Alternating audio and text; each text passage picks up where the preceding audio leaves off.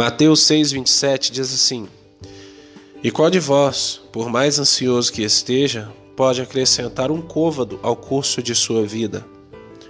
Nós não temos controle sobre o tempo para fazer ele andar mais rápido ou mais devagar, mas nós temos controle sobre como nós podemos aproveitar esse tempo que não para de passar. Nós podemos hoje parar e refletir nas escolhas que nós temos feito, na forma como nós temos vivido os nossos dias, para que quando o tempo acabar, nós possamos entregar a Deus uma vida que valeu a pena ser vivida. Se eu uso meu tempo da forma correta, eu vou viver uma vida abundante.